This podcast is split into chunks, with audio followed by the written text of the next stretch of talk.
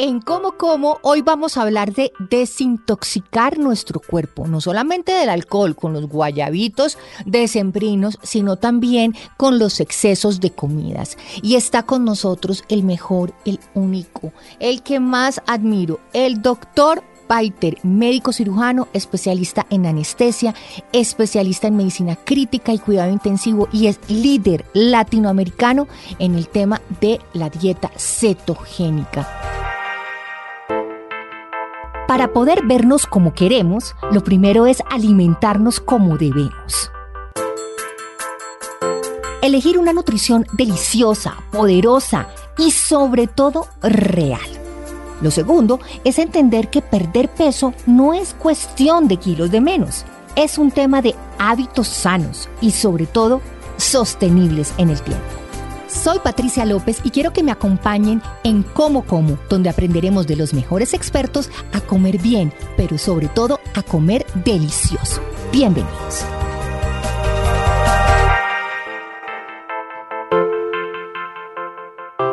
Doctor Baiter, qué rico tenerlo aquí en Como Como. Gracias por invitarme y estoy feliz de estar contigo y con todo tu público que te ama. El doctor Baiter, además de ser creador de KP, o sea, la dieta keto perfecta, doctor Baiter, que él es un keto perfecto, esta es la única dieta del mundo que es creada por fases, 4, 3, en la fase 1, que es de 7 días, y todo esto pues para lograr estos objetivos en las pérdidas de peso y sobre todo de recuperar salud y bienestar en las personas que empiezan a cambiar su estilo de alimentación. Y yo quisiera empezar por preguntarle, doctor Baiter, ¿Qué hace el alcohol en nuestro cuerpo? Primero, cuando uno está haciendo una dieta, el alcohol es prohibitivo porque engorda, como mejor dicho, tres o cuatro postres, pero además tiene unas consecuencias también en nuestro comportamiento y en nuestro cerebro que son bastante nocivas. Me encanta tu pregunta y yo quiero que la gente entienda, ¿el alcohol es una sustancia saludable, sí o no? Porque todo el mundo dice, no, es que el alcohol me ayuda a que mi corazón funcione bien, a que mis arterias estén bien, a que... Bueno, entonces vamos a hablar un poquito sobre esto, que la gente entienda que el alcohol es una sustancia que viene del azúcar, ¿no? Fermentar azúcar, ya sea papa, ya sea la avena, ya sea la, cualquier cereal, hace que esa fermentación produzca el alcohol. ¿Qué es el alcohol? Es una sustancia que tiene alcohol etílico. El alcohol etílico como tal no es el malo. Cuando tú te lo tomas, el alcohol etílico, no es que sea tan malo. El problema son los metabolitos. El alcohol no sirve para nada, o sea, cuando entra a tu cuerpo no produce energía, pero todo se va para el hígado y el hígado produce un metabolito que se llama acetaldehído. Y ese acetaldehído es el problema, porque el acetaldehído es un tóxico cerebral. nuestras neuronas no saben qué hacer con él y las intoxica. Entonces por eso las personas que toman alcohol se vuelven lenticas, no piensan bien, les da mareo, muchos se caen, pueden intoxicarse. ¿Por qué? Porque es un tóxico cerebral.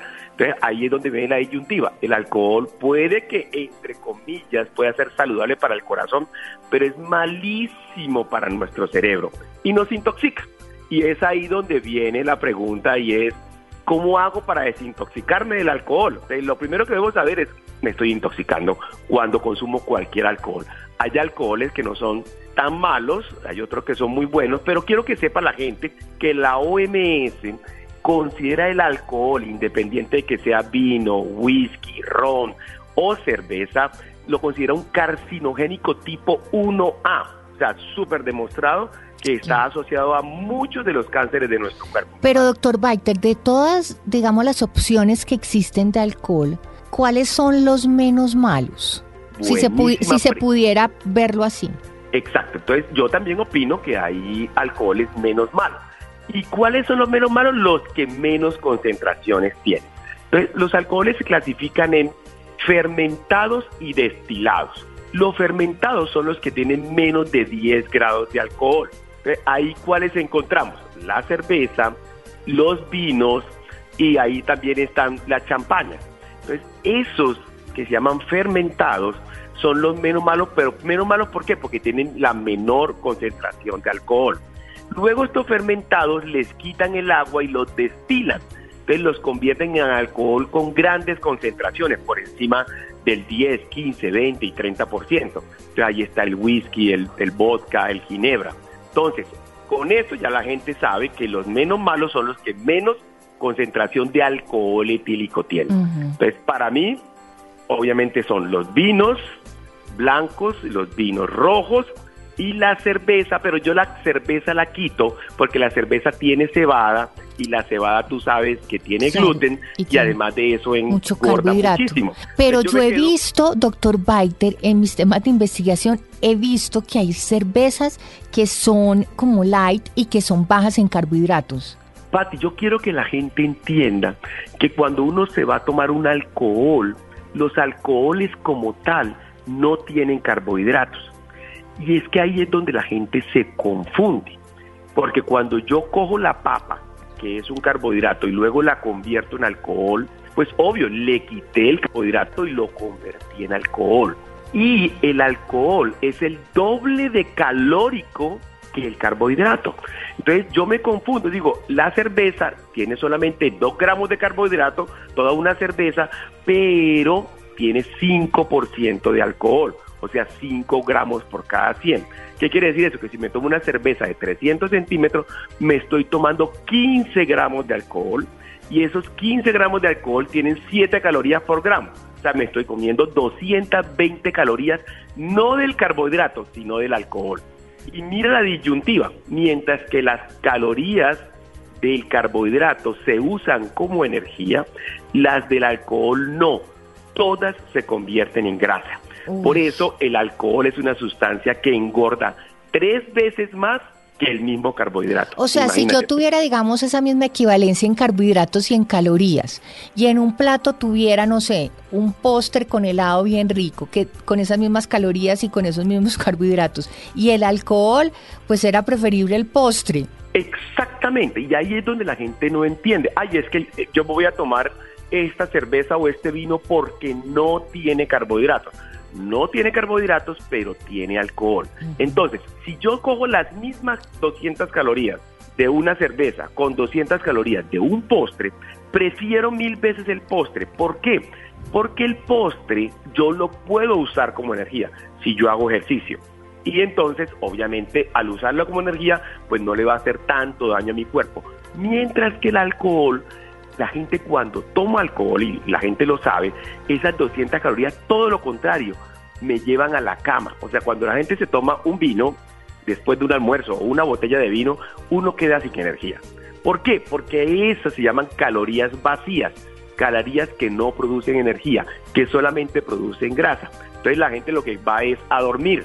Y obvio, ese ir a dormir genera no solamente los problemas de las calorías vacías, o sea, del aumento de grasa, sino de la intoxicación cerebral.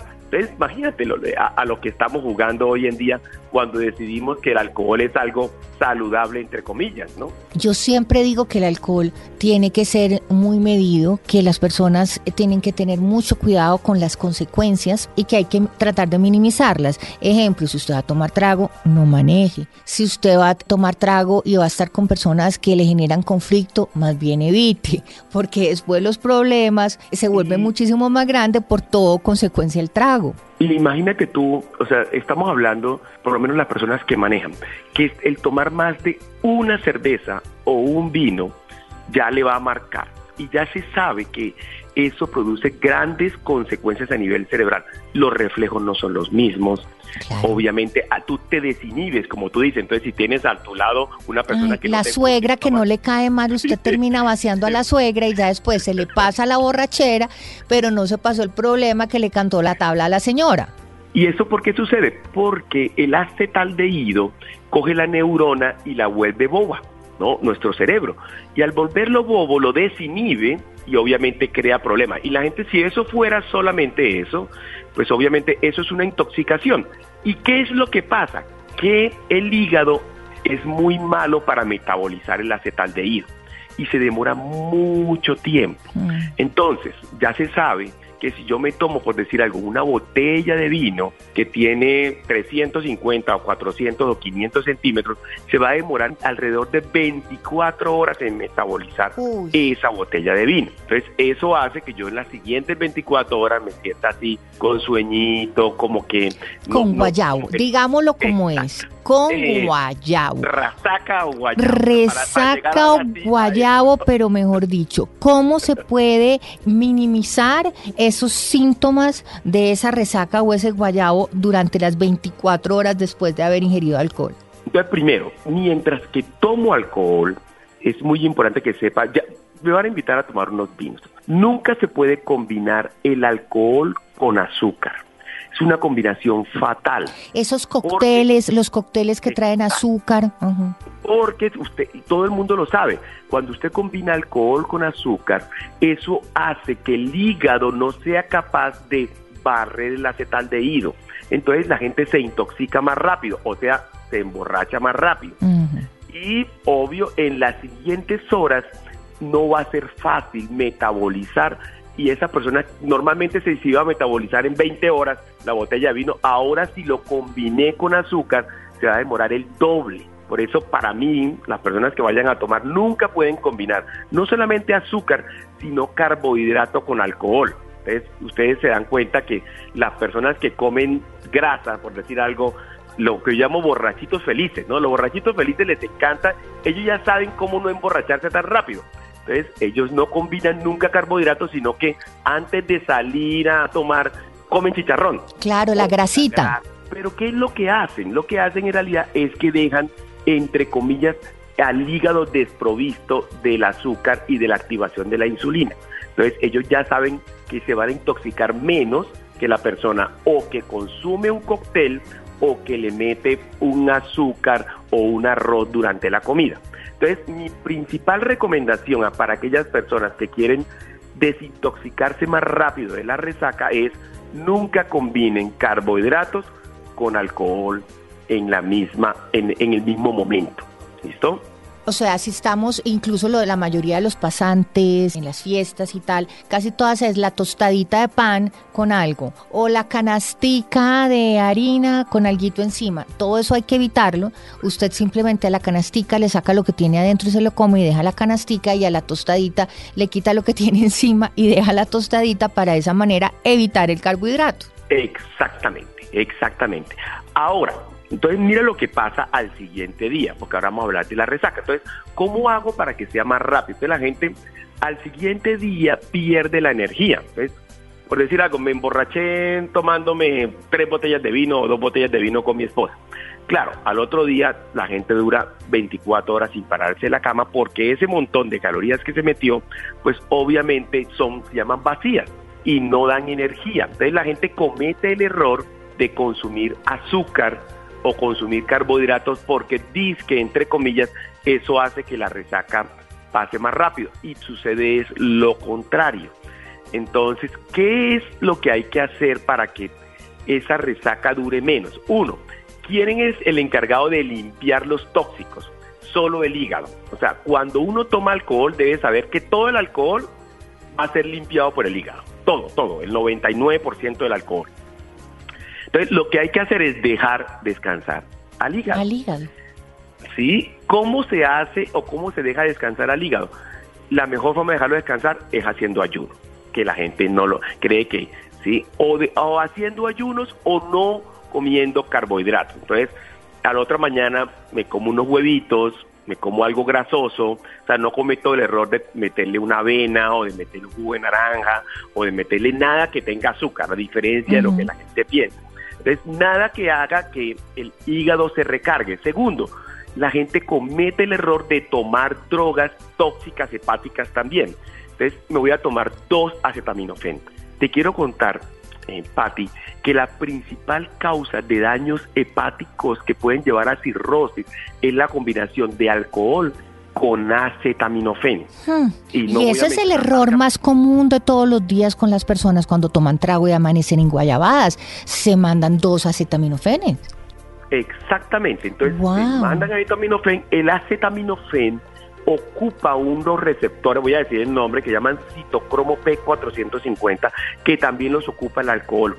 Son dos tóxicos hepáticos. La gente sabe que el acetaminofén es un tóxico hepático a alta dosis, pero cuando combino pequeñas dosis de acetaminofén con grandes dosis de alcohol se convierte en un tóxico terrible para el hígado y por eso tú te das cuenta que la principal causa de cirrosis hoy en día se llama la cirrosis alcohólica, pero que en realidad es la combinación de alcohol con acetaminofén. Entonces, quiero decirle a la persona que tienen que tener mucho cuidado con que nunca le metan cosas adicionales, ni antibióticos en ese día. Por eso los médicos les decimos, si está consumiendo antibióticos, por favor no consuma alcohol. ¿Por qué? Porque el antibiótico también es un tóxico hepático y el alcohol se suma a esto. Claro. Entonces, la recomendación, digamos, número uno es efectivamente hacer el ayuno, pero si hay que alimentarse de algo, ¿el famoso caldito no sirve? Exactamente, entonces ahí es donde yo le digo a la gente, entonces, ¿cuál es la comida ideal recuperante? Un caldo grasoso. Pero traten de decirle a su mamá que al caldo grasoso, ya sea el caldo de huevo, ya sea el caldo de costilla, no le echen papa. ¿Listo? Y santo remedio, si ustedes se comen el caldito grasoso de costilla el otro día, eso es el mejor remedio. Más que el azúcar es la grasa. Si hacen un ayunito, esperan hasta las 12 del día, se toman un caldito grasoso y le echan costilla o, o lo comen con una costillita de cerdo o de vaca, ya, a la tarde van a estar perfectos. Esa es mi principal recomendación para esta intoxicación por alcohol. Y, ojo, cero acetaminofén, cero medicamentos, cero antibióticos. Perfecto. Doctor Baiter, ¿y qué vamos a hacer para el tema de desintoxicarnos cuando miramos para atrás y decimos, bueno, es que yo tal día estuve en la novena de tal, comí natilla buñuelos, comí arroz con pollo, que era lo que había. Al otro día comí tamales, natilla buñuelo, hojuelas, al otro no comí arequipe y uno empieza a hacer el balance de lo que ha estado comiendo en estas navidades y uno dice, no, pero ¿qué es esto? En la cabeza de quién cabe. Yo fue como que, me enloquecí. Yo le digo a, mis amigos una frase es, la gente siempre dice, si voy a tomar alcohol, no maneje. Yo les digo, mire, si va a tomar alcohol, no coma carbohidratos. Y si va a comer carbohidratos, no tome alcohol. O sea, no podemos combinar los dos. Y eso a la gente le duele. Entonces, en la noche de Navidad, doctor Baite, yo me quiero tomar una botella completa de vino. Digo, listo, tómesela. Pero él sabe que esa noche vas a comer esa ensalada, vas a comer tu pavo, vas a comer tu costilla de cerdo, vas a comer la proteína, la grasa y la ensalada sin el carbohidrato. ¿Listo? A los que van a tomar. Y los que no van a tomar me dicen, doctor, lo que yo quiero es comerme un pastel. Digo, bueno, listo, vas a hacer lo mismo, vas a comer tu pastel, vas a comer tu carbohidrato, no lo vas a combinar con alcohol. Entonces, esa es mi primera recomendación para ti. O como carbohidratos o tomo alcohol. ¿Listo? Entonces, para que la gente lo sepa, que no voy a combinar, entre comillas, dos tóxicos, porque para mí el carbohidrato unido al alcohol es un tóxico súper, súper duro. Y para los dos, les voy a decir, o sea, las medidas son las mismas. ¿Qué hago yo al otro día cuando consumo carbohidratos? Uno, ese carbohidrato se acumuló principalmente en el hígado y en los músculos. Y miren a lo que vamos. Lo mismo hace el alcohol. El alcohol se acumula en el hígado. El carbohidrato se acumula en el hígado en forma de glucógeno. ¿Qué hago? Voy a limpiar el hígado de glucógeno. ¿Cómo lo hago? Haciendo ayunos. La principal estrategia. Al otro día no voy a desayunar, sino hasta las 12 del día. Y como voy a dormir hasta tarde, listo. Desayuno a las 12, una del día y ahí ya prácticamente hice mi ayuno si puedo hacer ejercicio en esa mañana, mejor, porque eso me hace que yo rápidamente pueda utilizar ese carbohidrato en exceso que me comí y que se acumuló en el hígado y en el músculo. Entonces, si puedo hacer ejercicio esa mañana siguiente, buenísimo. A mí me encanta hacer ejercicio por lo menos el 25 de diciembre y el primero, porque eso me ayuda a que el carbohidrato no se me acumule en forma de grasa. Y tercero, al otro día, cero carbohidratos. ¿Listo? Al otro día, hagan un día en la cual ustedes decidan comer grasitas, proteínas y ensaladas. Eso para mí, si ustedes dan cuenta, la recomendación de la resaca es la misma recomendación de la intoxicación por la comida, porque en últimas uno esa noche se intoxica de es intoxicado o de comida o de carbohidratos o de alcohol, pero intoxicado está y ese hígado ya mejor dicho no tienes escapatoria, sino hacerle su buen ayuno y al otro día darle alimentación que sea fácil para él de digerir. Exacto, y yo lo que quiero que entiendan, ¿y por, por qué hemos mencionado tanto el hígado? porque el hígado es todo lo que se come en exceso, el hígado tiene que metabolizarlo. Si yo comiera normal, para mi día, pues normalmente yo lo que como lo uso como energía o para producir hormonas o neurotransmisores o músculo. Solamente cuando yo como en exceso es que al hígado le toca hacer varias funciones. Si comí azúcar en exceso, él lo convierte en grasa. Si comí proteína en exceso, él tiene que convertirla en azúcar y luego en grasa. Entonces eso todo lo hace el hígado, ¿no? Entonces por eso el hígado es el gran metabolizador de nuestro organismo y en estas fiestas es muy fácil que nuestro hígado se recargue. Segundo, yo le digo a la gente, quieren tratar bien su hígado, trátenlo lo menos mal posible, o sea, escojan tres días del mes, que ustedes digan en esos tres días voy a hacer, que para mí es el 24, el 31 y otro día, que decidan, bueno, voy a comer un poquito más o, me voy a tomar unos tragos de más, pero sé que lo voy a hacer de forma consciente. Me preparo el día antes haciendo ayunos, haciendo ejercicio, esa noche estoy tranquilo y al otro día con las recomendaciones que tú y yo acabamos de dar de limpiar rápidamente nuestro hígado y nuestro metabolismo. Doctor Baiter, qué delicia estas recomendaciones, qué buenas recomendaciones, qué buena información. Yo creo que quedó súper claro de cómo desintoxicarnos del trago y mejorar ese guayabo y desintoxicarnos de esos excesos de comida después de estas fiestas. Así que, doctor Baiter, mil y mil gracias. Como siempre, es un placer tenerlo aquí en Como como las redes del doctor Baiter para que todos lo sigan? Son arroba Biter en TikTok, en Instagram, en Facebook y en YouTube. El mejor contenido que pueden encontrar en las redes acerca de la dieta keto y de cómo alimentarse bien. Chao, chao, doctor Biter. Un abrazo gigante. Gracias, Patti. Gracias a todos por escucharme. Chao, chao. Boombox.